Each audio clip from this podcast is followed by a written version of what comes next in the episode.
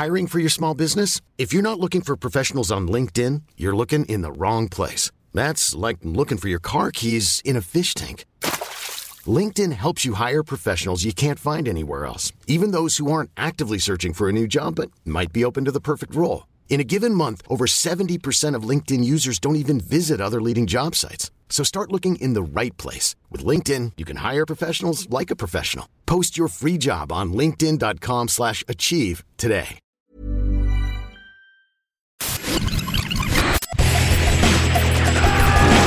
Bienvenue dans Stéroïdes, le podcast qui fait l'exégèse des gros bras.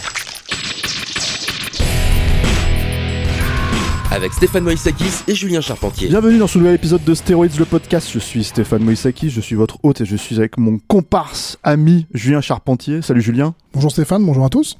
Et petit avertissement aujourd'hui. On va parler d'un film qu'on aime, enfin que moi j'aime pas et que toi t'aimes bien. Mais C'est hyper original. voilà, c'est original. Mais, mais surtout, en fait, l'avertissement, c'est parce que c'est vrai que je l'ai découvert là euh, pour euh, les besoins de ce podcast. Ah, c'est ta première fois Ah, je ne l'avais pas vu. Voilà. Donc, euh, donc comme vous avez cliqué sur le sur le lien, vous savez de quoi on parle. On parle de Atomic Blonde de David Leitch, c'est ça, Leitch, Leitch, voilà. Le réalisateur du, enfin le co-réalisateur du premier John Wick, depuis réalisateur de Deadpool 2 et de euh, Fast and Furious, Hobbs and Shaw. Autant dire que c'est un monsieur qui compte. Autant dire que c'est une pointure. Voilà. Euh, au, oh, bah, au moins, on peut être d'accord sur un truc. euh, c'est son meilleur film. Je suis même pas sûr. Ouais, quand même. J'arriverai même pas. à- Ah, on part mal. Non, en fait, c'est-à-dire que c'est vrai que on a choisi ça parce que toi t'aimes beaucoup le film, que euh, ça nous change un petit peu des, euh, des, euh, des trucs des années 90 euh, et 80, euh, tu vois, dont on se répand quand même pas mal dans, dans Stéroïdes. Euh, T'as as quand même à cœur de le défendre, hein, il faut, faut, faut être honnête aussi là-dessus. Oui. Donc ça c'est ça c'est une bonne chose et peut-être qu'en fait tu vas tout simplement donner aux gens euh, envie de le voir. Moi personnellement. Euh, Je, je l'ai regardé justement parce que tu voulais, tu voulais qu'on le traite, quoi, qu'on en avait parlé. Donc du coup, euh, bah déjà je te laisse pitcher le film. Alors, euh, pour pitcher le film, bah écoute, c'est euh, c'est une histoire compliquée, euh, Atomic Blonde, et euh, pas forcément la mieux racontée au monde. Donc, on va essayer de faire un pitch par contre qui est très très simple. C'est l'histoire donc de Lauren Broughton, qui est une agente du MI6, qui est envoyée à Berlin en 1989 pour aller récupérer une liste.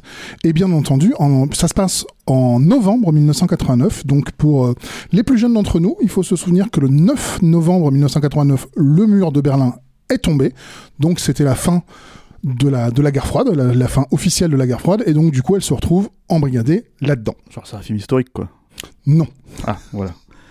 Donc c'est un film, euh, c'est un, comment on appelle ça euh, Est-ce que- est-ce qu'il y aura un terme français, un throwback tu vois, mais comment tu dis, euh, euh, un film qui renvoie, on va dire, aux années 80, Oui. avec une playlist, euh, les meilleurs tubes des années, c'est la meilleure tube des années 80, euh, Excellente. playlist TF1 quoi. Et Toi, tu, bah, arrêtes, tu arrêtes tout de suite. mais, je, je suis un peu méchant, mais c'est vrai qu'en fait, c'est un des trucs que je me suis dit aussi en regardant le film, c'est que je me suis dit, alors, il y a, il y a une, cette volonté clairement de faire du, comment on appelle ça, du retro wave en fait, du, tu sais, du euh, années 80, mais par voie de, avec une vision des années 2010, tu vois.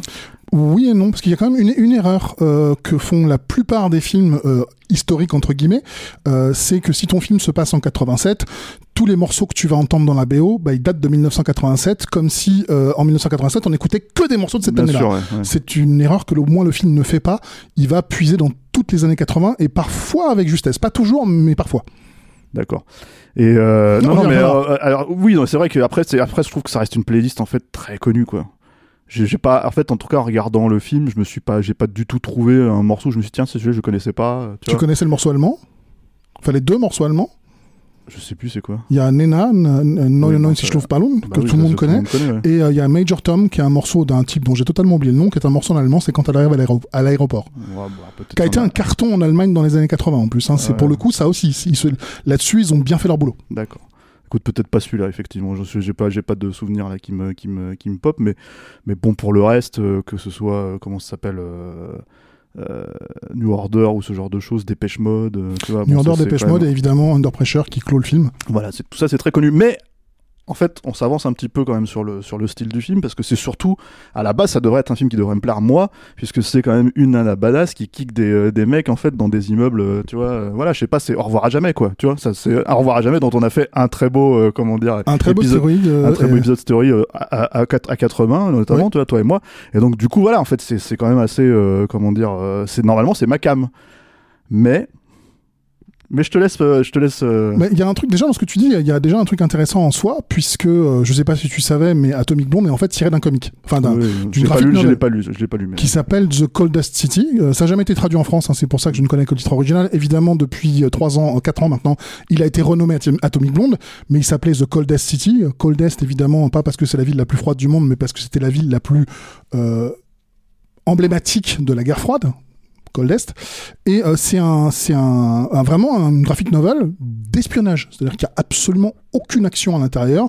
C'est un truc qui est fait en noir et blanc. Euh, il y a il y a y y a pas de a pas de grande facture de dessin tu vois c'est pas du Alex Ross quoi. C'est c'est vraiment euh, c'est plus fonctionnel au niveau du dessin et au niveau de, de l'histoire. Il y a aussi quelques petites variations et t'enlèves toute la couche action. Et moi, ce que je trouve étonnant dans ce film, c'est qu'effectivement, ce que tu viens de décrire, le au revoir à jamais euh, qui devrait être ta cam, il y a ça. Mais moi, j'ai eu une formule quand je suis sorti du cinéma qui est peut-être un peu gonflée euh, parce qu'elle est un petit peu inexacte. C'est de dire, c'est la première fois que je vois un film qui mélange John le Carré et John Wick. Donc, pour ceux qui savent pas, John le Carré, un auteur de romans de romans d'espionnage, euh, parce que c'est quand même un film d'espionnage aussi. c'est la maison réussite botte le cul quoi C'est un peu ça.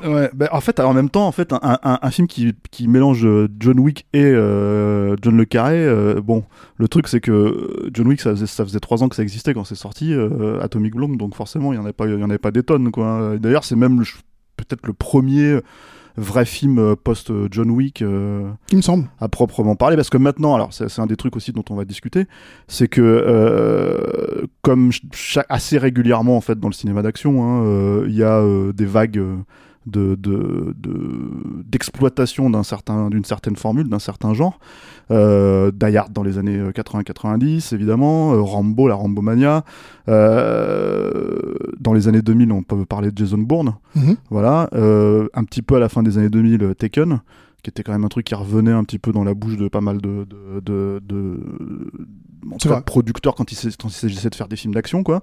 Et là, en fait, depuis donc euh, 2014 à peu près, 2014-2015, euh, John Wick. Euh, à tel point où d'ailleurs c'est assez marrant là il y a un- on en parlait en antenne mais bon c'est pour la pour la pour l'anecdote t'as euh, comment dire euh, T'as récemment, t'as John Woo qui a annoncé qu'il allait faire un film avec les prods de John Wick et, et je sais plus quel acteur, l'acteur qui joue dans Robocop de le, le remake Joel Kinnaman. Joel Kinnaman, voilà.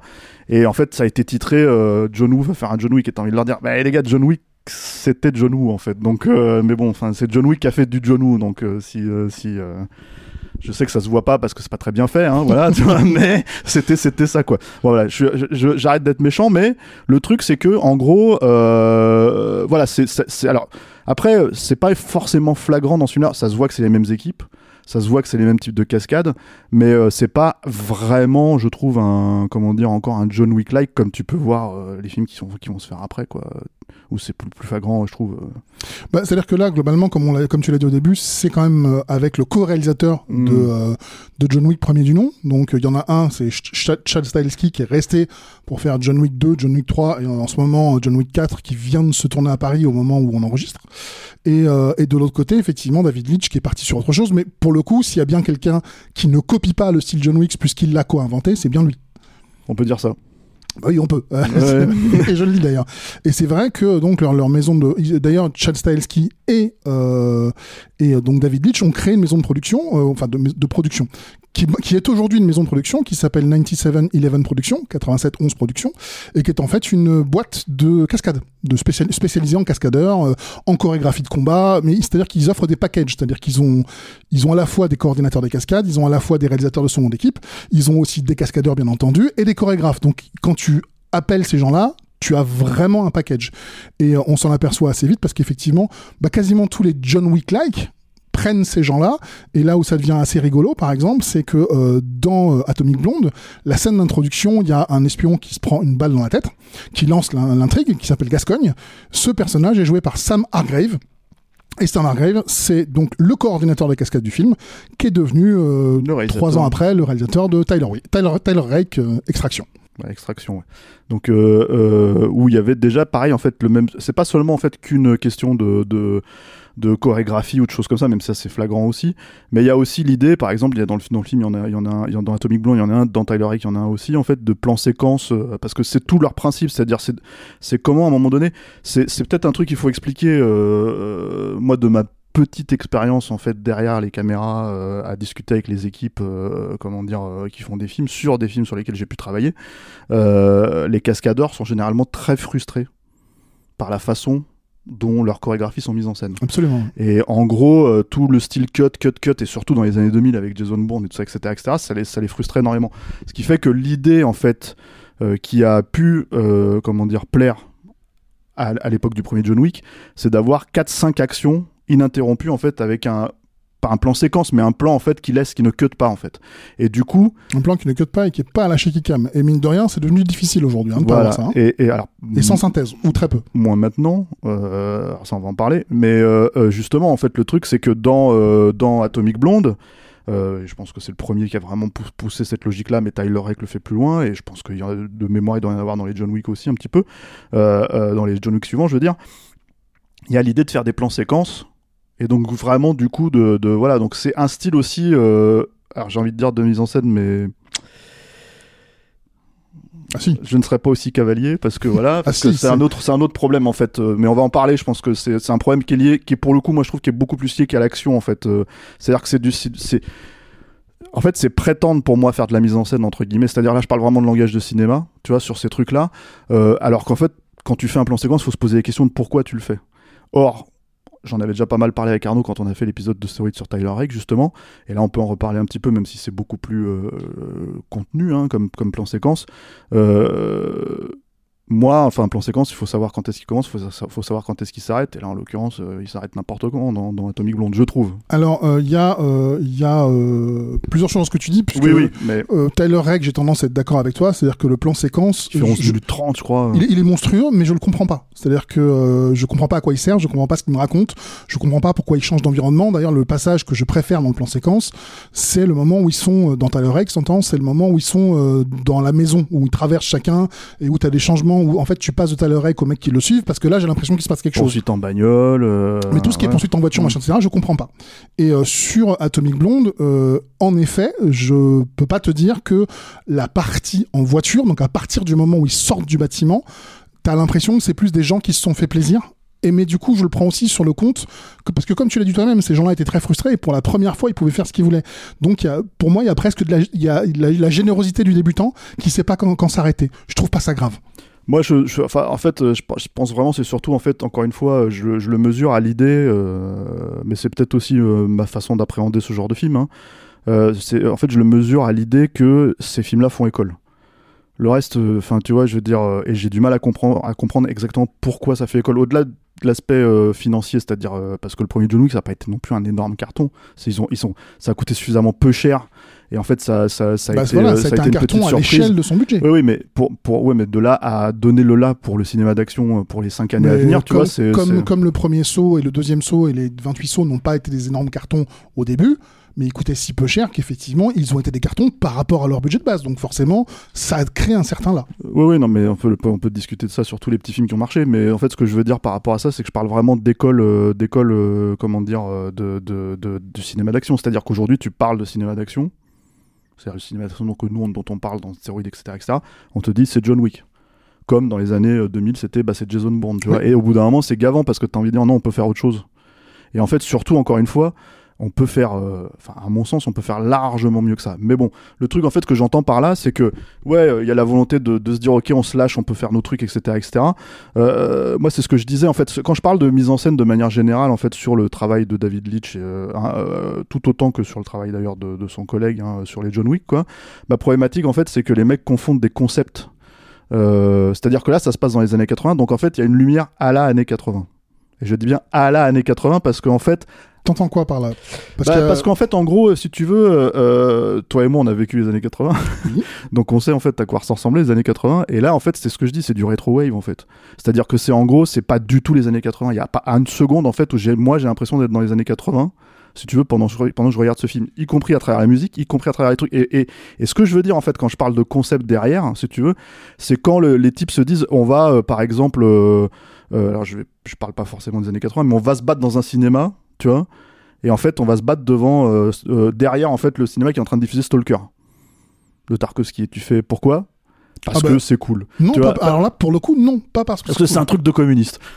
En fait, euh, il faut savoir qu'en 1989, à Berlin-Est, ils diffusaient Stalker. Donc c'est une Non, mais réalité historique. mais après, euh, donc tu du vois, coup, c'est pas c'est pas un choix de parce que c'est cool. C'est pas vrai. pour moi, c'est exactement comme dans John Wick 2, tu vois, quand il, quand il cite Caravage ou les trucs comme ça, ou qu'ils mettent Buster Keaton en, tu vois, en surimpression. C'est des trucs, en fait, c'est- ok, vous avez vos références, vous avez vos trucs, etc., etc. Le combat en soi, comment est-ce que vous le filmez? Et là, en l'occurrence, je fais la distinction, en fait, parce que ce combat-là, dans euh, Atomic Blonde à ce moment-là, et le combat, par exemple, si tu veux, dans les escaliers, tu vois, je veux dire, euh, les deux sont filmés radicalement différemment. Oui. C'est les mêmes types de chorégraphie, mais c'est filmé radicalement différemment. Et en fait, si tu veux, le seul truc qui l'intéresse là-dedans, c'est d'avoir cette espèce de concept de grand écran, si tu veux, avec Stalker. Mais en fait, c'est juste un concept, c'est pas de la mise en scène.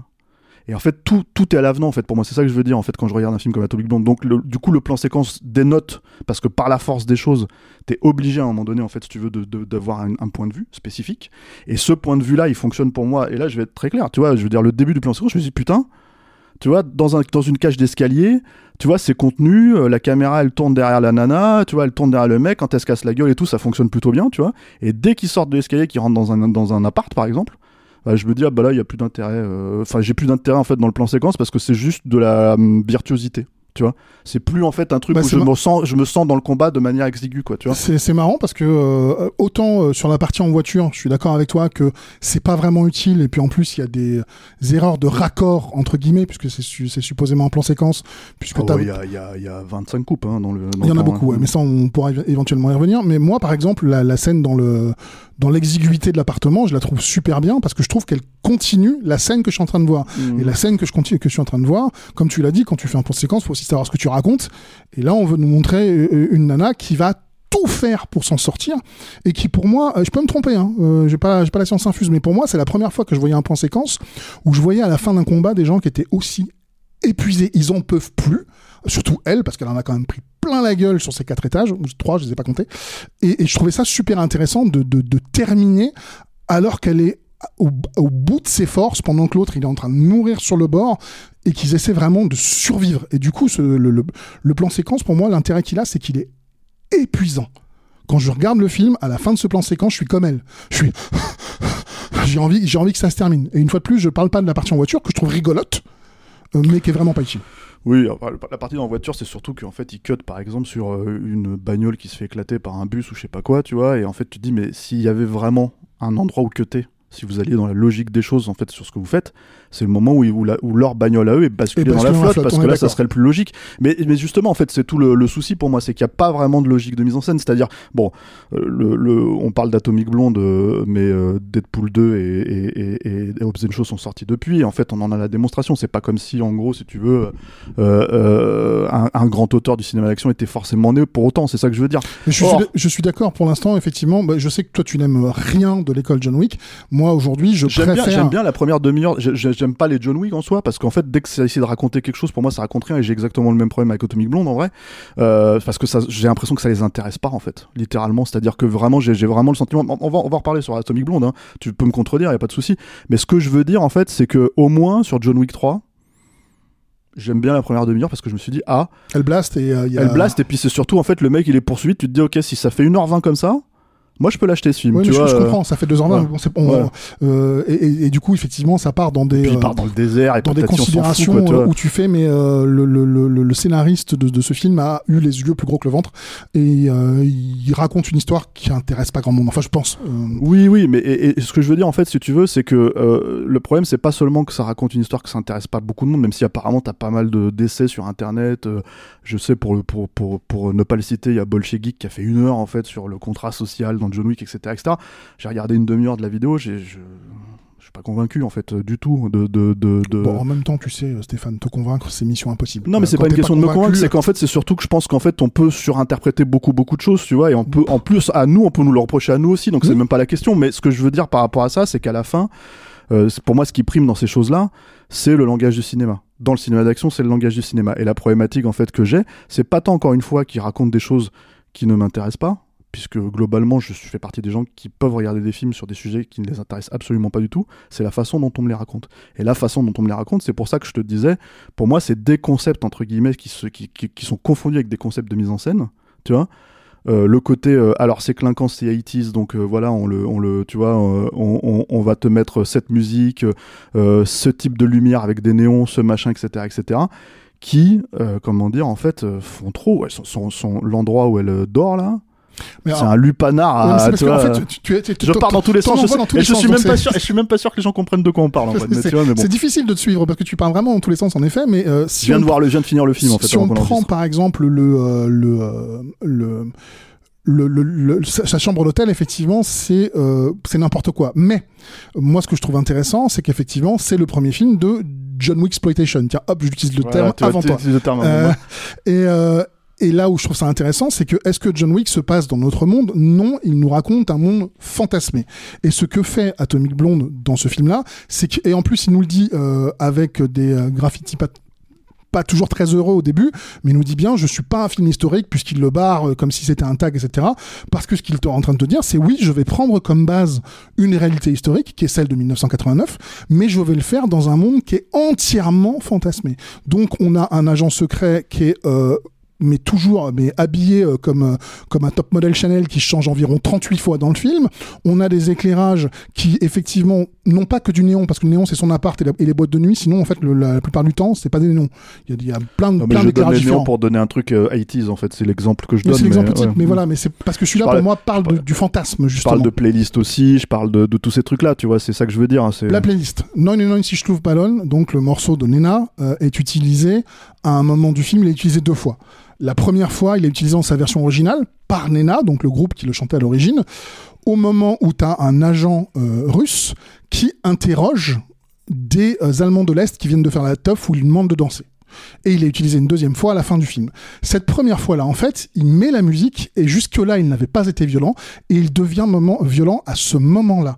Bah ça, par exemple, pour moi, c'est un excellent choix musical parce que Non, non, non, Ballon est un morceau dissident pour l'Allemagne de l'Est, puisque ça raconte euh, justement le combat de l'Est et de l'Ouest, qui seront, euh, en fait, ce que raconte la chanson 99 ballons de Baudruche, c'est on en est à un stade où ils veulent tellement se faire la guerre, ces gens-là, que si quelqu'un balance 99 ballons et qu que quelqu'un d'autre, que l'autre camp les repère dans le ciel, il est capable de déclencher une guerre, une guerre à cause de ça.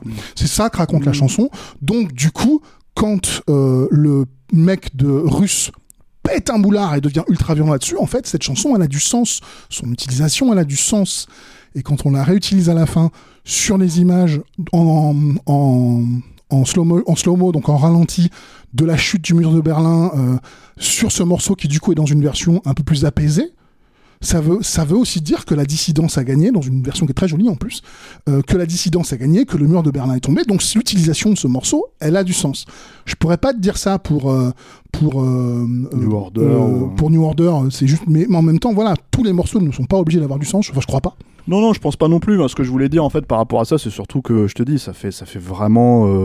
Enfin bon, on en a déjà parlé, mais ça fait vraiment playlist les best-of de TF1 quand on était gamin. Non, mais comme quoi. je te dis, je viens de te donner des contre-exemples. Non, mais tu viens de me donner des contre-exemples, mais la plupart du truc, moi, pour moi, tu vois, je veux dire, euh, ce contre-exemple spécifique, c'est une chose, mais en tout cas, euh, euh, comment dire. Bah, comme terminer sur Under Pressure pour quelqu'un qui était. alors, nous allons rentrer évidemment à un moment ou à un autre dans les spoilers, vous le savez, jusqu'à maintenant on l'a pas fait, mais on va commencer à le faire. C'est compliqué, je trouve, en fait. Enfin, moi, je trouve que c'est compliqué de spoiler un truc comme Atomic Blonde parce que, encore une fois, euh, je veux dire, à part peut-être deux trois sorts de personnages, mais en fait. Euh, bah, c'est un film c'est quand même un film d'espionnage. Oui, Donc, oui. quel est l'un des principes de, de, du film d'espionnage Qui est d'ailleurs raconté à travers en fait un interrogatoire. Quoi. Qui est d'ailleurs raconté à travers un interrogatoire. Ce qui est un des trucs que moi j'aurais littéralement zappé du film. J'aurais bah, coupé ça... toutes les scènes d'interrogatoire, mais direct. Pour le, pour le coup, c'est une des rares choses qu'ils ont euh, gardé de euh, du comic. Ah, bah, enfin, donc, donc s'ils ça ont aurait été, ça ça aurait été con quand même. Pas, euh, parce que dans le comic, par exemple, c'est un double agent seulement. Mm. Alors que dans le film qu'on a connu, c'est un triple agent. Mm. Euh, et donc, du coup, utilisé à ce moment-là Under Pressure, le titre parle pour lui-même. En fait, je pense qu'ils n'ont pas été plus loin que ça au niveau de la symbolique du morceau. Mais utiliser un morceau des années 80 qui s'appelle Je suis sous pression, alors que la meuf, elle retrouve enfin sa liberté. Apparemment, ils avaient demandé à David Bowie de, de paraître dans le film. Oui. Et euh, bon, comme il est mort quelques temps avant le tournage, euh, Il a refusé. ça a pas pu mais se il a faire. refusé hein. pour ça. A priori, il était Bah, pas il a refusé parce qu'il était malade. ouais. Et, euh, et voilà, mais mais mais c'était un des trucs prévus. Ouais.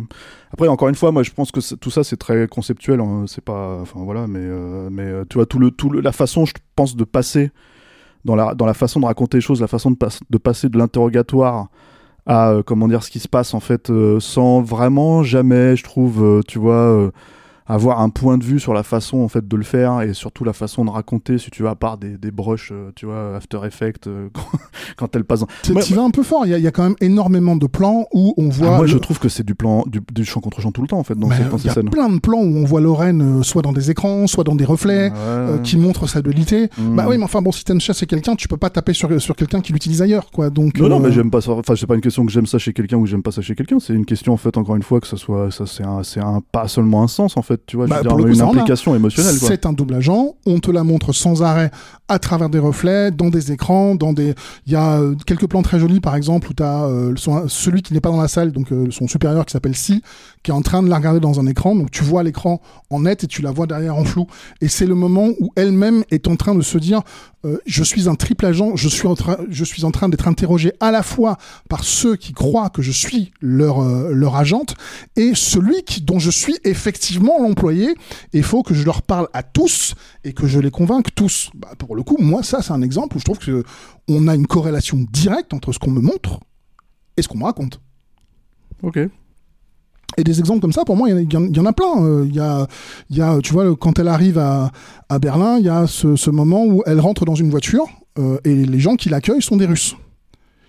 Et on ne te le dit pas explicitement, puisque c'est un film d'espionnage avec des retournements de situation permanents. Mais donc, en gros, ils lui disent euh, Bon, alors ça va, c'est la première fois que tu vas à Berlin. En fait, ils sont plutôt amicaux, mais la scène est tournée comme si elle était en danger. Pourquoi? Parce qu'elle veut pas non plus griller sa couverture, et t'as un plan où elle regarde dans le rétro et elle voit qu'elle est suivie par une voiture, et dans la voiture, elle reconnaît le mec qui était censé venir la chercher s'il était à l'heure. Mhm. Donc, il va falloir qu'elle joue le jeu, à savoir qu'elle pète la gueule à ceux qui sont supposément ses alliés. Et c'est, il y a des jeux permanents comme ça dans Atomic Blonde. C'est pas le film le mieux raconté du monde là-dessus, je te rejoins, parce qu'il y a quand Ah, même des l'as fois tu combien fais de alors fois attends, Attends, tu l'as fait combien de fois surtout? Euh, je l'ai vu euh, deux fois au cinéma et euh, trois fois Ah, depuis, je pense. Voilà, tu vois. Donc tu l'as vu cinq fois. Oui, mais il y a des choses que j'ai repérées tout de suite. Oui, des oui, choses- d'accord. Ce que je veux dire, moi, c'est que tu vois, en fait, euh, le, la- le- mon degré d'implication, une vue la première fois, tu vois, passer la première fois, je reverrai jamais ce film. Mais ça, Donc c'est vrai que non, non, mais c'est pour dire qu'en fait, en gros, euh, voilà, j'ai l'impression que s'il faut le voir cinq fois pour, euh, tu vois, Non, alors sans j'ai- être, euh, voilà, j'ai hein, pris du, j'ai sans, pris du sans plaisir. enlever ton, ton, le- ton, ton- ton amour pour le film. hein. J'ai pris du plaisir dès la première fois et, et en même temps un film d'espionnage. L'un des buts, c'est qu'effectivement quasiment tous les ah pardon, faut plus qu'on dise utilise l'adverbe, il faut plus qu'on dise en fait, sinon on va encore se faire engueuler. Euh, mais c'est Non, non, tu peux dire en fait, mais tu dis en fait. Vas-y. Alors, en fait, Voilà. fondamentalement, je tiens à dire que en fait et fondamentalement, Littéralement. littéralement, je ne sais plus tout ce que je voulais dire à force Voilà. conneries. Euh, mais euh, Non mais faut faut faut, faut, qu'on là parce que là ça, ça, ça, ça se passe mal on le, voit- je le vois tu vois je le sens en fait tu vois que t'as envie de défendre ton bébé tu vois Ah oui, genre, ah bah pour le coup, Ouais, oui, j'ai envie de défendre. Et euh, oui, il y a, il y, a, il y, a, il y a beaucoup de choses dans, dans ce film que je trouve intéressantes, même si effectivement, je dois te reconnaître que c'est il y a des trucs qui sont pas très bien racontés parce que le, le c'est pas le alors que c'est une histoire de triple agent quand tu fais des choses comme ça et donc quand tu bases la plupart de tes dialogues sur des doubles sens donc du coup voire des triples sens tu dois du coup avoir une explication narrative absolument limpide. Et je trouve qu'ils n'y arrivent pas toujours. Là-dessus je le reconnais il y a des fois où je fais euh, enfin on n'est pas euh, on n'est pas dans la taupe quoi. Tu vois c'est Non, euh, mais c'est surtout pour ça que j'avais envie de dire est-ce qu'on a vraiment besoin de spoiler ce film? Parce que en vrai, au final, tu dis c'est la rencontre entre John le Carré et John Wick, tu vois. Oui, euh, moi je dirais c'est du John le Carré beauf, quoi. Enfin, sans être encore une fois méchant, parce que moi je pourrais acheter ça, tu vois ce que je veux dire J'aimerais bien, moi, avoir justement. euh, tu vois, moi ce qui m'emmerde quand je vois un film comme ça, ou quand je vois, euh, tu vois, que le même mec il fait du buddy movie derrière, je vous renvoie à l'épisode qu'on avait fait avec Yannick sur Hobbs Show, tu vois. Je vais pas, je vais pas en faire un épisode là-dessus, mais tu vois, ça me, ça me, ça me gonfle. Alors, c'est, c'est, c'est moi, hein. Ça me gonfle en fait que ce soit des mecs comme ça qui les fassent et pas des chaînes black, tu vois. Mais après, le truc, si tu veux, c'est que, c'est que, euh, donc en termes de limpidité de narration, c'est même pas qu'une question de limpidité de narration, hein, parce qu'à la limite, chaîne black, tu peux avoir des moments où t'es t'es juste un petit peu être un peu paumé par deux trois trucs quoi tu vois c'est c'est les trucs conspirationnistes enfin tu sais les trucs conspirationnistes les trucs tu sais dans dans Kiss Kiss Bang Bang faut arriver quand même à suivre toute l'histoire Oui. le problème est pas là le problème en fait si tu veux c'est que t'as pas l'impression, pour moi, en fait, dans, dans un film comme ça, que t'as quelqu'un derrière, en fait, que ça intéresse Ouais. vraiment. En C'est ça mon problème. Et du coup, moi, j'ai du mal à être intéressé par ça. Voir euh, des doubles entendre ou des triples entendre ou je sais pas quoi, etc., etc., à travers un reflet de miroir, je veux bien, tu vois. Je dis pas le contraire. Mais bon, euh, tu vois, enfin, je veux dire, pour aller chercher ça chez Spielberg ou des mecs comme ça, tu vois, là, on est quand même très très loin de ça en termes de langage de cinéma. Bah, c'est ça que je voulais dire. façon, Non, mais Bon, enfin, bon, là, euh, voilà, j'ai beau aimer le film, j'ai beau trouver que c'est super, j'ai beau prendre un tu plaisir peux fou. être d'accord avec moi. Voilà. Je, je vais, je vais pas dire non, franchement, David Leitch, c'est l'équivalent de Spielberg dans ses meilleurs. Spielberg. À un tout ça. moment, je suis. je Non, je veux dire, tu, mais quand tu, même. tu- tu citais euh, la taupe, euh, moi je peux citer le pont des espions, tu vois ce que je veux dire, Mm. euh, pour, pour prendre un film en fait qui se passe, euh, tu vois, dans ce genre d'ambiance, on va dire, d'univers, tu vois, et qui qui si ce n'est qu'il y a moins de kick. oui, oui, mais c'est- mais c'est pour ça en fait que c'est pour ça que c'est un film. euh, à la fois, oui, c'est une John Wick exploitation parce qu'il se base entièrement sur les acquis euh, qu'ont apporté John Wick au cinéma d'action, qu'on les aime ou qu'on les qu'on les réfute. Bon, ils sont là.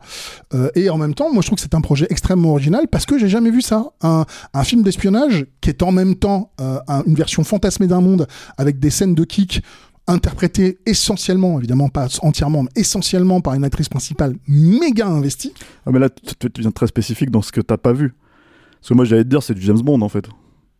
Non. Mais avec, euh, comment dire, euh, tu vois, euh, avec le goût du jour, quoi. Tu vois, c'est-à-dire que si tu prends le James Bond où ils mettent du parcours comme dans Casino Royale, ou Bah, en fait, comme pour ça, moi, c'est- kicks, tu vois. c'est pas du tout le James Bond, puisque c'est pour ça que je prends John Le Carré comme exemple et pas Jason Mm. Bourne et pas James Bond. Mm. C'est bel et bien parce qu'il y a, y, a, y, a des- y a des recherches, il y a des, y a des, des, doubles, des, des, des doubles façons de comprendre les choses, il y a des dialogues qui sont à plusieurs entrées, il y a des gens qui ne se font jamais confiance. James Bond, où qu'il arrive, il dit Salut, je suis James Bond, je vous emmerde, je suis le meilleur espion du monde. Oui, oui, d'accord, c'est pas de l'espionnage, euh, c'est pas de l'espionnage contre espionnage. euh, oui, alors que là, alors que là, il y a cette composante-là. Mm. J'admets tout à fait qu'elle n'est pas totalement maîtrisée, mais elle y est. Et ça, ça confère au film je, une je- vraie je originalité. trouve qu'elle est pas hyper mise. Enfin, en fait, si tu veux, l'histoire la met en avant parce que ça fait partie du, du, du, du trope du film, quoi.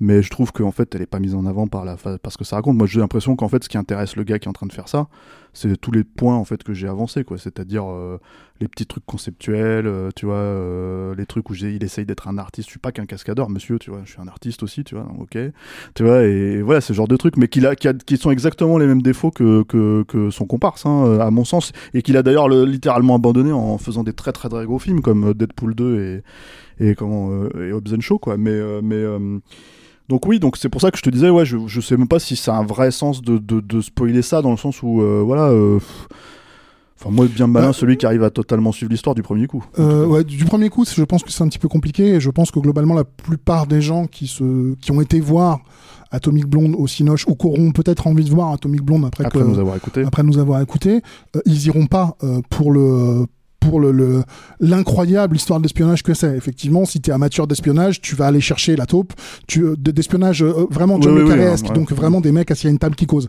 Euh, et euh, tu vas peut-être aller chercher un espion ordinaire qui est sorti cette année avec euh, Benedict Cumberbatch, qui est vraiment un film d'espionnage à l'ancienne.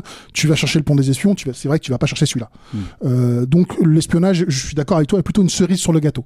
Mais je trouve que c'est une cerise super agréable en ce qui me concerne. Et en plus, j'a- j'aime vraiment le fait que dans ce film, j'ai des acteurs qui sont extrêmement investis. Euh, on, Ouais, alors, on- ouais. On a une Charlize Theron qui est productrice euh, du film et donc a choisi le réalisateur euh, elle- sur casting et tout. Hein, donc euh, c'est vraiment, elle, elle avait le pouvoir. Quand le, le film a été tourné, là, elle avait, pouvait- personne pouvait lui soulever Shane Black dans le dans l'oreillette. euh, mais personne n'en veut de Shane Black. Shane Black, fait- Ah, à l'époque peut-être encore. Shane, Black, il fait des films qui rapportent pas un copec, tout le monde Ah, s'en fout. bah, Enfin, mis à part Iron Man 3, quand tu sais que toi et moi, on est euh, Shane Black, c'est un peu notre sûr, vivant, quoi. Mais pour la plupart des gens, Ouais, pour, pour le côté pulpy du film, on va dire, tu vois, c'est-à-dire qu'il y a un vrai, euh, comment dire, euh, pour le coup, en fait, encore une fois, c'est un film qui s'appelle Atomic Blonde, avec une nana qui est badass, tu vois, qui, qui, qui envoie des, des coups de latte dans la gueule, avec une BO, avec un machin, etc. etc. Moi, moi j'en reste au- vraiment au truc de base, tu vois. Mhm. Et ça, c'est pulp, pour moi, c'est typiquement, c'est le genre de truc, je fais, ouais, j'ai envie de le voir. Et d'ailleurs, en fait, quand tu m'as suggéré qu'on fasse le film, je me suis dit, bon, c'est le mec qui a fait euh, des, infections, là, les autres infections, tu vois, donc c'est un peu, Oh, ça fait un peu, non, non, mais ça fait un peu, euh, je me dis, ok, je vais le regarder, mais à la base, normalement, moi j'aurais payé mon, mon billet en fait pour aller voir ça, tu vois. Donc le truc, si se trouve que je l'ai pas fait à l'époque, mais mais en en même temps, c'est logique que tu l'aies pas fait parce que t'aimes pas le style de, de 97-11. C'est- c'est- c'est- c'est- c'est- C'était compliqué à dire à l'époque, il y en avait qu'un de film. Et c'est-à-dire que non, deux peut-être avec tu John Wick 2. vraiment, vraiment, vraiment pas aimé en même temps le John, John Wick, donc, euh, Bah non mais. Euh... bah, t'as le droit. euh, J'ai pas 8 ans. Non, pardon. Non mais attention, en plus, je, Moi non plus. je vais demander à Alain de couper ça parce que je sens que je vais tout le monde qui va nous tomber sur le paletot. Pédant. Alors, euh, si vous avez, s'il l'avait pas entendu, il a dit, tu dois assumer. Je suis assez d'accord. Mais en plus, moi, j'adore John Wick et j'ai pas moi- eu le temps non plus. Ouais, ouais, voilà quoi. Euh, mais mais mais mon problème en fait, si tu veux, c'est que j'ai détesté John Wick en soi parce que encore une fois, ces films-là, ils t'arrivent. Je déteste le film en soi, c'est-à-dire je trouve, je vois pas l'intérêt de ce film. Je trouve ça hyper mal raconté, tu vois. En fait, quand je parle de concept de mise en scène, c'est un des trucs que je reproche dans John Wick. Si tu veux, c'est qu'ils ont un flashback. C'est un flashback, c'est un truc qui est filmé dans un iPhone, tu vois. Et les mecs, ils essaient de te faire croire qu'en fait, si tu veux, euh, Keanu Reeves, il a dans son iPhone quelqu'un qui a mis en scène la maladie de sa femme quand il se balade sur un pont ou je sais pas quoi, tu vois. Enfin, t'es en train de regarder ça et tu te dis, mais, mais les gars, il y a, a quelqu'un qui a réfléchi à la mise en scène, comment ça marche dans votre tête? Tu vois, pour que ça puisse euh, fonctionner, en fait, si tu veux, pour que ça soit. Parce que ça, c'est même plus une question d'être dans un autre monde parallèle ou je sais Non, pas quoi. je- C'est vraiment une question de pas savoir mettre en scène. Et le problème, si tu veux, c'est. Ce que tu dis est à la fois euh, juste, puisque je vais, je, je vais pas te reprocher le fait d'avoir des goûts, dans- des, des goûts très précis en mise en scène et d'avoir raison, mais d'un autre côté, qu'un homme qui va pas, perdre sa femme fasse des vidéos d'elle, même quand elle est malade, ça me Non, mais pas ce que je veux dire par là, c'est qu'il y a des plans. Il y a des plans, en fait, si tu veux, où ils sont censés être que deux dans un truc qui se veut très pudique et c'est des plans larges qu'on voit sur son iPhone, tu vois. Comme, et tu te dis, mais qui a pris. Tu sais, c'est, de la logique de fin de footage, en fait, qui marche pas, quoi. Tu vois ce que je veux dire? C'est-à-dire, c'est qui a pris ces plans? Et moi, ce que je veux dire par rapport à ça, c'est que donc, là, je donne un exemple spécifique, mais il y a plein de trucs qui sont problématiques pour moi dans John Wick. euh, je, je donne cet exemple-là, euh, qui, qui se frappera sûrement pas la moitié des gens, mais. mais- Chers auditeurs, c'est le, le truc le plus près que vous aurez d'un stéroïde qui est à la fois aussi sur John Wick. Non, parce qu'en fait, on, on en a parlé avec les autres. hein. Peut-être, on en parlait peut-être avec Julien Dupuis justement d'en faire un sur John Wick 3, mais euh, mais mais mais bon, après, c'est compliqué, moi, je trouve de de, c'est-à-dire qu'on en, on fait beaucoup d'épisodes vidéo, euh, audio, je veux dire. Donc en fait, au bout d'un an, a peut-être ça va peut-être tomber, quoi. Tu vois, quand tu auras le John Wick 4 qui va sortir, on en fera peut-être un, on sait pas. Tu vois, on réfléchit faire pas les- aussi on autant à l'avance. En fait, on réfléchit pas autant à l'avance. Mais le truc, en tout cas, que je veux dire par rapport à ça, c'est que non seulement je regarde un film où je me dis, oui, il y a rien dans ce film à part euh, effectivement un concept autour de quelques cascades de coups de feu, machin, etc., etc., où j'ai déjà vu ça chez John Woo, on s'en fois mieux, tu vois, ok, il y a 25 ans. Euh, mais en plus, on t'explique que c'est le plus grand film de l'année, le plus grand film d'action de l'année, voire de la décennie. En là, fait, tu fais non, non, non. Ça, un- moi, un- honnêtement, c'est un argument que je comprends pas. Le fait que je l'ai déjà vu ailleurs, ça veut dire qu'on doit plus jamais faire de film d'action parce qu'il a fait des chefs-d'œuvre. Déjà vu ailleurs en mieux. Et, alors et en fait, bah, et alors, en Bah fait, donc tu ça veut dire qu'on fait plus jamais de film d'action parce que à un jamais moment donné, personne faut juste, en fait, faut juste en Captain- fait que, les gens derrière, en fait, mais déjà, en fait, en mieux, enfin, en bien. Ok, voilà. Si, si je peux me permettre, tu vois. Et donc le truc, si tu veux, si tu veux vraiment qu'on soit spécifique, et le truc encore une fois derrière, c'est que ces choses-là deviennent des euh, euh, des marques à suivre, tu vois, des trucs à suivre, c'est-à-dire des marqueurs dans le cinéma d'action, et, à mon sens, à moi, hein, des marqueurs qui vont être vite oubliés. Parce que en fait au bout d'un moment euh, en gros il y aura pas et, c'est en fait c'est dire que c'est pour moi en fait parler de- quand on parle de stéroïdes et qu'on parle de cinéma d'action et qu'on parle donc de cinéma à proprement parler si tu veux un truc comme Atomic Blonde quand il débarque moi je suis pas ne- suis pas pas allé le voir à cause de, de John Wick. En soi ce que ça me vend je peux en fait euh, comment dire le regarder. D'ailleurs je l'ai fait pour cette émission. Donc voilà mais mais ce que je veux dire c'est qu'à la fin je ne suis pas satisfait je ne suis pas pas le voir du coup? Tu sais ou pas? Je sais plus en fait j'avais pas eu la j'ai pas eu de projo de presse ou j'ai pas eu la projo de presse je sais plus ce que je faisais à ce moment-là tu vois j'étais en train de travailler sur plein de trucs différents donc ça s'est pas ça s'est pas fait quoi mais euh, je crois pas que personne m'ait dit que c'était un grand film d'action tu vois en tout cas toi, toi tu m'en as pas parlé à l'époque donc voilà je j'ai pas j'ai pas euh, comment dire euh, je, Non, parce que j'ai pas. À aucun moment je dirais que c'est un grand film d'action. Ça, jamais. non mais tu l'as vu cinq fois Et alors, tu sais, on a, nous avons fait un truc sur Showdown Little Tokyo. que tu as vu Euh, ouais mais celui-là il a 30 ans t'as l'excuse qu'il est 30 ans Ouais, film. enfin bon, tu, l'as- tu, tu- tu n'as même pas osé dire le vrai chiffre de nombre de fois où tu l'as vu, et nous sommes tous les deux d'accord que ce n'est pas exactement le plus grand film d'action de tous les temps. Et nous l'avons tous les deux vu plus de dix fois. tout à fait oh, dix Donc, fois je euh, pense pas Bon, allez, arrête. Ah, non, non, non, mais bon, en tout cas, ça, ça devient une conversation euh, personnelle. mais, euh, mais, euh, mais tout ça pour dire que voilà, en fait, en gros, sur sur quelque chose comme Atomic Blonde, ouais, moi, en fait, je reste basiquement sur ce que ce que j'attends en fait de ce que le film entre guillemets me vend. Et là-dessus, l'implication, alors l'implication physique, certes. Ça, je dis pas le contraire. Et puis, il y a, euh, Charlize Theron, il faut quand même rappeler un truc sur, euh, sur cette nana, tu vois. C'est que, en gros, euh, euh, elle nous a été présentée comme un modèle, euh, un mannequin, etc., etc., euh, dans les années 90, tu vois, Mhm. notamment avec les chiens, le, comment ça s'appelait, j'allais dire, les chiens du diable, n'importe quoi. L'associé du diable. L'associé du diable. L'avocat du diable, l'associé du diable, je sais plus comment ça s'appelle. L'associé, parce que l'avocat, c'est le truc de Lumet. Ouais, voilà. Et, et, et, euh, et quelques trucs comme ça. Euh, une actrice euh, et tout, euh, tu vois, à Oscar avec Monster et ce genre de choses, quoi. Mais c'est quelqu'un qui a un drame dans sa vie assez flagrant, puisqu'en fait, son beau-père euh, mettait sur la gueule de sa mère, tu vois, et que sa mère l'a buté devant elle. euh, elle l'a flingué, quoi, tu vois. Et tu- bon, quand t'as vécu ça, Je pense en général, ça te durcit un petit peu. Oh, je savais pas. c'est Et pas tu une savais pas ce. Ah truc non, je savais pas, Ah pas et, et en fait, si tu veux, c'est un truc qu'elle a vécu quand elle avait 15 ans, quoi. Et en gros, euh, elle en parle assez librement, hein, et tu sens que c'est une nana qui en a un petit peu chié dans la vie, quoi, tu vois. Et, et mine de rien, bah, pour des personnages comme Furiosa dans Mad Max Fury Road ou euh, ce personnage-là, bah oui, il y a un- vécu qu'elle peut apporter, un truc en fait où euh, tu sens que la violence c'est quelque chose qu'elle peut, euh, comment dire, euh, gérer entre guillemets, quoi, tu vois. Et, euh, et, et malgré ça, je trouve que bah en fait, euh, ce qui est très étonnant, moi je trouve avec ce film-là, c'est qu'il y a quand même quelques acteurs que j'aime bien. Tu vois, il y a notamment Il y a il y, a, John Goodman, il y a, il y a Sofia Boutella, il y a Eddie, McAvoy. Mar- Eddie Marsan aussi. Eddie Marsan, tu vois, et j'arrive pas du tout, mais littéralement pas du tout être impliqué. C'est-à-dire qu'en fait, normalement, à un moment donné, je devrais juste tout bêtement, mon cerveau devrait juste suivre ce reptilien, voilà, Charlize Theron, John Goodman. Tu vois, comme ça, en fait, c'est- bon, j'ai des repères. Je connais les acteurs, je sais dans quoi ils ont joué, j'ai des repères, et j'arrive pas à être intéressé. Pas intéressé par ce qu'ils jouent, pas intéressé par ce qu'ils racontent. Alors, Et, et ça, c'est ça, hein. c'est quand même assez euh, dingue, tu vois, parce que bon, je trouve que ça ressemble. euh, Enfin, c'est un peu dans la mouvance de, tout ce qui est problématique pour moi dans le cinéma aujourd'hui, parce que finalement, en fait, euh, ça ne peut pas tenir que sur des, stars avec du star power, tu vois, et ça ne peut pas tenir que sur, euh, tu vois, des plans, tu vois, enfin, un manque de mise en scène pour moi, c'est-à-dire un manque d'implication de mise en scène émotionnelle, tu vois. Je parle vraiment de ça à la base. Mais là, ça, prend des proportions où je te dis, moi, là, je, ne me l'explique que d'une seule manière. C'est que le mec qui fait ce film n'est pas plus intéressé que moi par ce qu'il raconte. Et du coup, en fait, euh, voilà, je, suis. euh, Enfin, moi, euh, honnêtement, euh, chapeau, hein, tu l'as vu cinq fois, moi je, je pourrais jamais voir ce film cinq fois, mais jamais. J'ai l'impression qu'on me ferait chier, euh, tu vois. Faut dire aussi que je l'ai vu deux fois euh, cette semaine parce que je l'ai écouté aussi avec le commentaire audio. Des fois que je peux Ah, voilà. les infos. Bon. C'est Non ça, mais voilà, mais le truc, le truc en tout cas c'est ça, c'est mon problème en fait principal avec euh, toute cette école là en fait, c'est-à-dire que c'est vraiment un- une manière de faire les choses qui me détache littéralement. Et j'avais le pro- j'avais le même problème avec euh, finalement avec Paul Greengrass hein, dans les années euh, 2000, c'est-à-dire qu'en fait en gros c'est un concept de mise en scène qui, remplace la mise en scène à proprement parler. C'est-à-dire il y a un concept de mise en scène, on va dire il y a la, cam- la shaky cam, donc ça tremblouille, ça machin etc etc. Et en fait qu'est-ce que ça veut dire? Ça veut dire il y a de l'action, mouvement machin, tu vois, brut, ça bouge. Et tu fais, ouais, d'accord, mais en fait, en gros, moi, je suis extériorisé. En, en tant que spectateur, je me sens complètement à l'extérieur de ce qu'on est en train de raconter, alors que le propre du cinéma d'action, c'est de te mettre à l'intérieur. C'est pour ça que pour moi, le plan séquence, le début, en tout cas, il fonctionne bien. C'est-à-dire que vraiment, il y a ce truc où je me suis dit, ah putain, là, je suis dans la scénographie euh, du moment. quoi. C'est-à-dire, je suis vraiment au milieu des mecs qui sont en train de se foutre sur la gueule. Et là, d'un seul coup, ça fait ressortir l'implication de Charlize Theron, ça fait ressortir l'implication des cascadeurs. Je comprends que les mecs ils veulent raconter un truc à ce moment-là, etc. Ça se perd très vite pour moi euh, au bout d'un moment, et je me dis dommage, tu vois. Mais il aurait eu euh, 10 trucs comme ça dans son film, tu vois. Moi j'aurais acheté, j'aurais fait bon, allez, tu vois.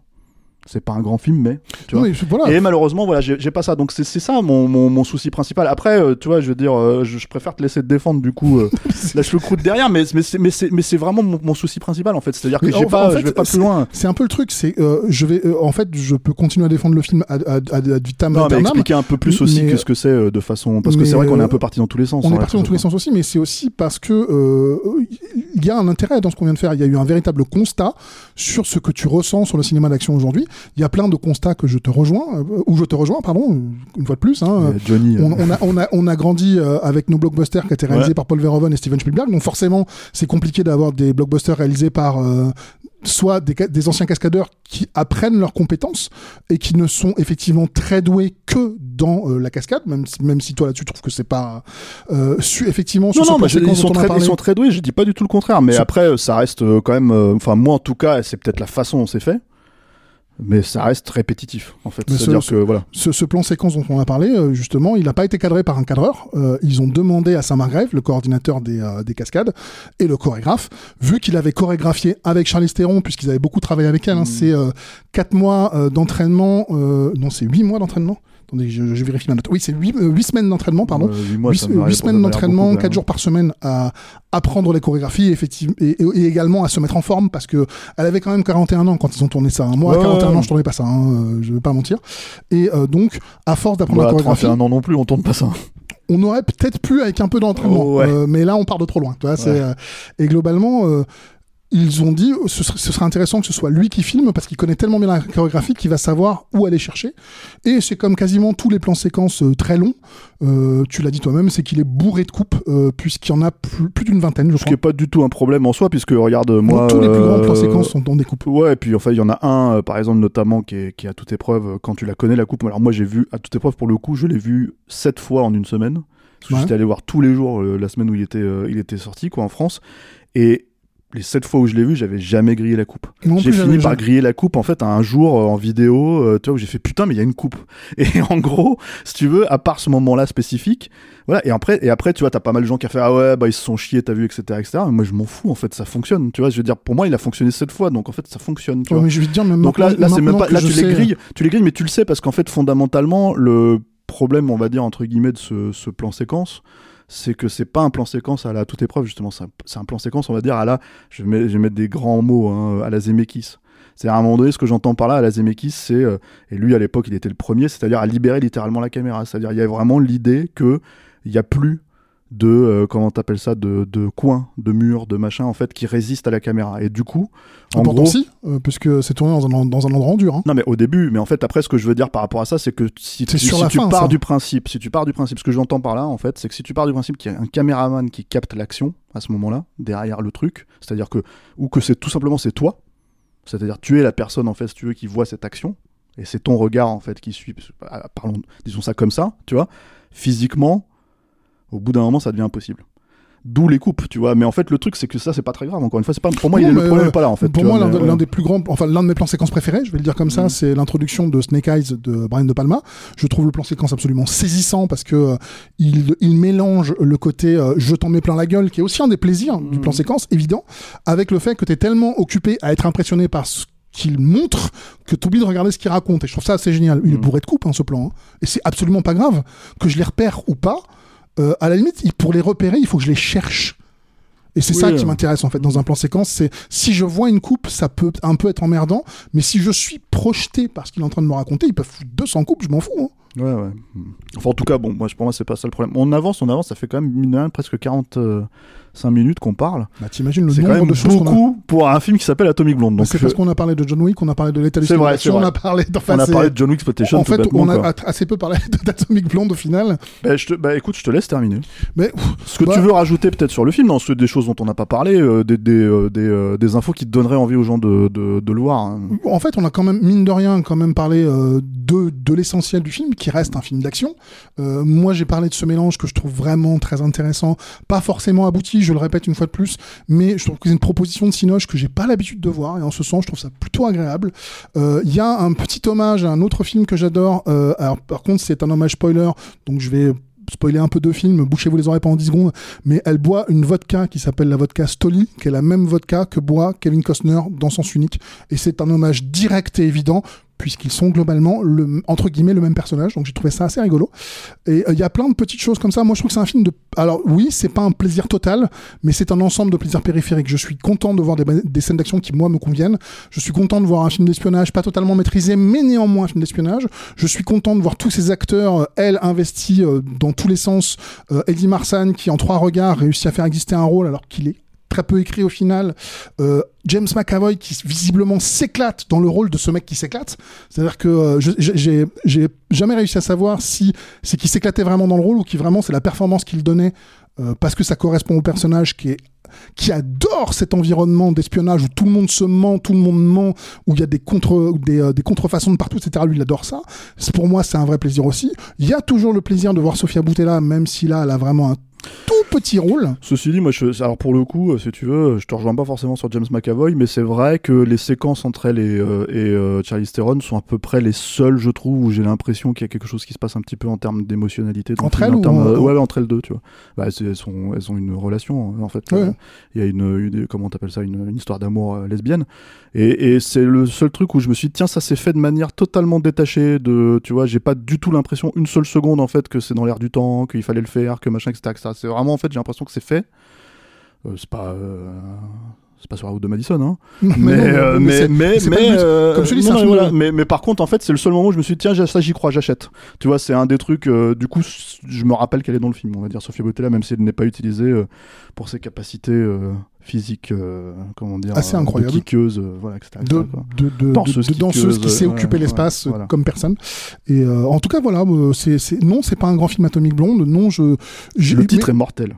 Euh, Moi, le titre, le Atomic titre, je trouve mortel. Moi, le titre, tu me dis Atomic Blonde, j'ai envie de le voir, le film, tu vois. T'es vraiment bourrin quand Mais non, mais c'est vrai, tu vois. Bah ouais, mais attends, genre, c'est pas un film de bourrin, quoi. Tu du de tout, nous faire croire qu'il est, qu'il est John Le sobre. Euh, Ouais, ouais, John Le Carré, ouais. Tu sais, John la tête au carré, surtout, quoi. Non, non, vas-y, allez. Pas mal. Continue.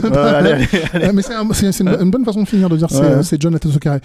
Voilà, moi, pour moi, petit plaisir, euh, pas coupable parce que euh, c'est un terme dont je suis pas excessivement fan, mais petit plaisir. Je prends vraiment, euh, je m'amuse à regarder ce film, je m'amuse dans tous tous les petits bouts qu'il offre. Même si là où je te rejoins, c'est que euh, les petits bouts au- aussi, moi je les trouve très bons, toi tu les trouves moyens, mais ils forment pas un tout extrêmement cohérent. ça c'est vrai. Si vous avez aimé l'affaire Van Aken, Christian Oh la Segal. vache, c'est nul. ouais, c'est vrai que c'était nul. Non, mais je pense à un truc. Enfin, des fois, ça m'a fait penser à ça. Mais euh, bon, je suis très méchant. Ouais, t'es vraiment méchant. Voilà. Donc en fait, euh, donc si vous avez, euh, si vous êtes Team Julien Charpentier, vous allez kiffer Atomic Blonde. Si vous êtes Team moi, vous n'avez pas kiffé Atomic Blonde, mais c'est pas grave en fait. Il y a moi de toute façon, j'ai l'impression d'être Team moi tout seul dans mon coin en général. Mais non, parce que, ce que- tout ce que tu expliques, bah déjà c'est bien parce qu'on a, on a enfin pu parler de tous les soucis que tu as avec le cinéma d'action en prenant cet exemple-là, qui est pas forcément le film, je pense, que tu détestes le plus, mais il a permis de, de, de soulever tous ces trucs-là. Oui, oui, enfin, je sais même pas si je fais la différence entre ça ou n'importe quel autre John Wick ou n'importe quel Tyler Rake, tu vois. Au final, c'est. Non, mais euh, j'essaie d'aller dans ton sens, c'était de temps en temps d'aller un peu dans le mien aussi, quoi. Non, mais, je, Ah, je- c'est pas non, mais tu possible. me- tu m'interpelles, tu m'interpelles, il faut qu'on finisse, allez. Tiens. Donc, euh, donc euh, oui, oui, euh, rendez-moi Georges Pancosmatos. Voilà, c'est ce que je voulais dire. Merci Stéphane. Merci Julien Charpentier. Alors, si vous voulez, comment dire, euh, voir Atomic il est dispo partout ce Je truc. pense qu'il est dispo partout. Mais ouais, il y a des Blu-ray, a même un Blu-ray 4K ou je sais pas quoi. C'est, c'est, c'est- Alors Blu-ray 4K, mais avec un master 2K, puisque le film a été tourné en 2K. hein, donc, en euh, plus. Voilà. Donc merci Julien. Bah, de rien. Merci Alain, merci à la technique qui Merci nous Alain. écoute quand même depuis 45 minutes, voire 50 minutes et qui commence à dire bon les gars vous faites long là, sur Atomic Blonde quand même, mine de rien, quand il va falloir que je monte ça derrière moi. Euh, merci à nos auditeurs, euh, merci à ceux qui nous soutiennent sur Patreon notamment. Vous pouvez nous suivre sur euh, les habituels réseaux sociaux, hein, voilà. Et puis nous on va se retrouver avec moi je pense un meilleur film la prochaine fois, mon cher Julien Charpentier. Gna. Allez, salut. Salut.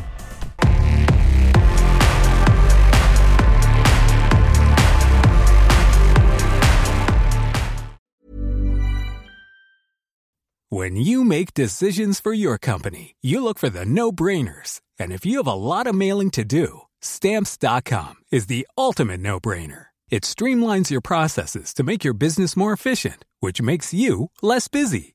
Mail checks, invoices, legal documents, and everything you need to keep your business running with stamps.com. Seamlessly connect with every major marketplace and shopping cart. Schedule package pickups and see your cheapest and fastest shipping options from different carriers with rates up to 89% off USPS and UPS rates. And with the stamps.com mobile app, you can take care of mailing and shipping wherever you are. Make the same no-brainer decision as over 1 million other businesses with stamps.com. Sign up with code program for a 4-week trial plus free postage and a free digital scale. No long-term commitments or contracts. That's stamps.com. Code program.